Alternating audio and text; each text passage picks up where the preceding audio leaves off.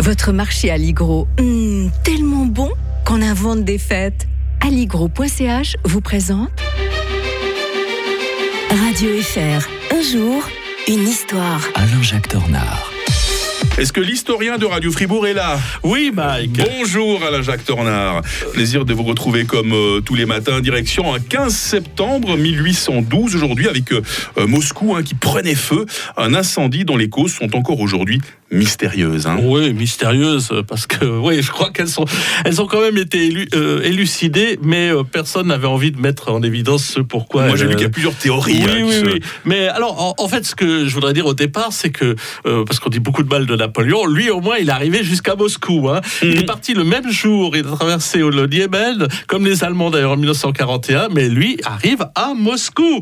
Euh, le problème, c'est que dès qu'il arrive, bah, il s'installe au Kremlin et euh, l'incendie se déclenche dès le lendemain de l'arrivée des Français. Mhm. Alors bien sûr que les Russes ne ont pas manqué de dire que euh, c'était les Français qui étaient à l'origine de cet incendie, mais ils n'avaient aucune raison d'incendier la ville avant de l'avoir pillée. Ouais. Dire c'est tout, tout, tout simplement euh, la, la réalité euh, des faits. Euh, en fait, euh, toutes les études en fait sérieuses, quand elles sont pas forcément russes, vous savez que les Russes sont quand même euh, assez forts quand il s'agit de désinformer, mais ils ont parfois raison quand même. Mais disons que là, en l'occurrence, c'est pas tout à fait vrai. C'est le, le comte Fedor Rostopchine, gouverneur général de la ville, et en parenthèse, il est le père de la future comtesse de Ségur. Vous Ah, savez, la fameuse auteure, euh, de livres malheurs enfants, Sophie, là, bien sûr, hein.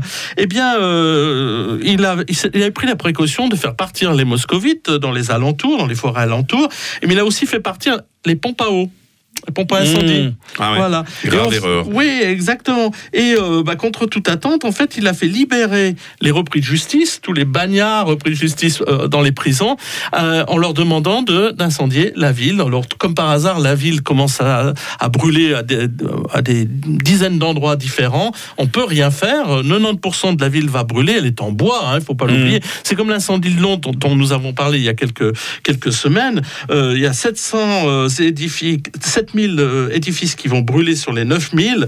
Et puis donc, bien entendu, on mettra tout cela sur le compte des Français. C'est le début de la débâcle pour l'armée française. Hein. La Bérésina va suivre quelques semaines plus tard. La France ne va jamais s'en remettre, euh, disons la France napoléonienne. Euh, et, et bien sûr, ça sera l'effondrement en 1814 de l'Empire napoléonien. Mais les Russes eux, non plus, n'ont jamais oublié que les Français étaient arrivés jusqu'à Moscou et qu'ils avaient, selon leur dire, incendié la ville. On devrait s'en souvenir parce que ça fait partie de, de tout ce qu'il y a dans l'imaginaire collectif russe au sujet euh, de la- l'hostilité envers l'Occident.